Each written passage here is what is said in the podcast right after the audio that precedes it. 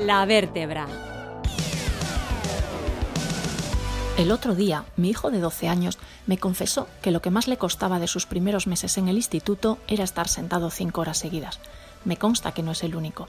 El sedentarismo, la falta de actividad física y el tiempo excesivo delante de las pantallas son rasgos de nuestra sociedad con impactos muy negativos en la salud.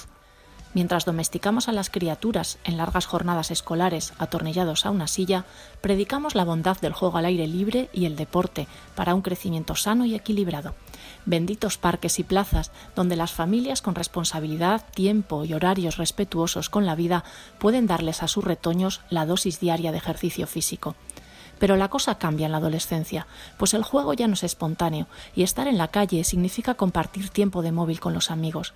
Si han practicado algún deporte, en muchos casos, a los 14 años llega el abandono.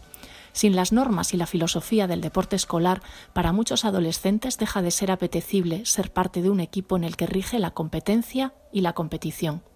Cuando un club le dice a un niño de 11 años que se acerca por primera vez al baloncesto, que le aceptan, pero que no jugará partidos hasta que esté preparado para ello, es evidente que no es el mejor modelo para una edad en la que la autoestima y el reconocimiento de los pares es un pilar fundamental del desarrollo.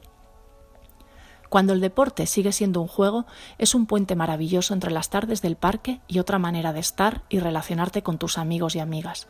La realidad es que no hay espacios, ni clubes, ni centros educativos, ni municipales que ofrezcan la posibilidad a los jóvenes adolescentes de practicar y aprender un deporte de equipo por puro entretenimiento. La cosa no mejora cuando descartas el deporte y buscas otras alternativas a las tardes delante de la pantalla. Da igual un taller de cerámica o de cocina, no hay actividades para adolescentes. Y no hablo de idiomas, programación u otras de las muchas actividades con las que buscamos prepararles profesionalmente.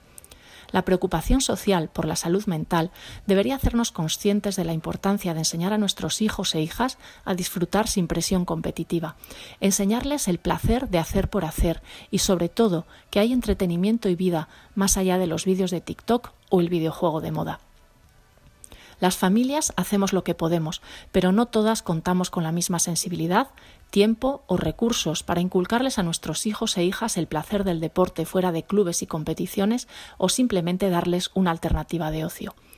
Esto es sin duda otra fuente de desigualdad en un periodo de la vida en el que todo cuenta para la persona en la que te estás convirtiendo. Es evidente que como sociedad tenemos un gran margen de mejora en las oportunidades de ocio que ofrecemos a los y a las adolescentes. Y si quieren, otro día podemos hablar de por qué todas las ayudas y medidas de conciliación se acaban a los 12 años, como si el esfuerzo educativo y de cuidados decayera automáticamente a esa edad. Quien está criando adolescentes sabe que nada más lejos de la realidad.